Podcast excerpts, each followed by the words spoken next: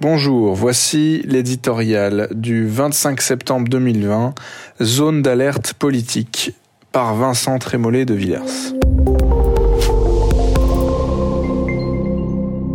Ah, ces pauvres Français, ils sont dans le déni, ils souffrent d'un défaut d'acculturation scientifique, on ne leur a jamais menti sur les masques, et s'ils avaient écouté leurs gouvernants, nous n'en serions pas là.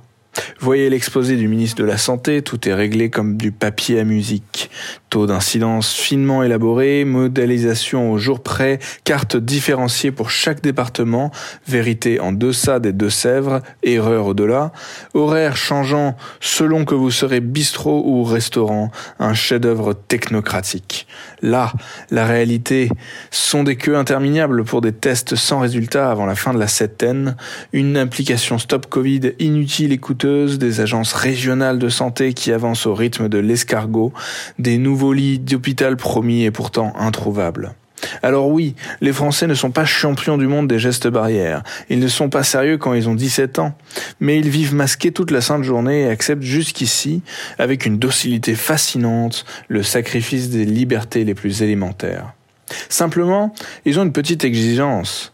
La cohérence de la parole publique. Il y a quinze jours, un Premier ministre rassurant leur faisait quelques recommandations d'usage. Mercredi, Olivier Véran les ramenait quelques mois en arrière, au temps de l'effrayante froideur des comptabilités sanitaires. Épidémie hors de contrôle, traitement de cheval. Les esprits n'étaient pas préparés, les élus à peine consultés. Ce gouvernement devait être celui de la concertation, du nouveau pacte girondin, de la vie qui continue avec le virus, du déconfinement. Le voici en but à la colère des Marseillais, la crainte des bistrotiers, l'incompréhension des citoyens. Olivier Véran a rompu le fragile équilibre entre nécessités sanitaires, économiques, sociales et culturelles qu'Emmanuel Macron jusqu'ici parvenait à tenir.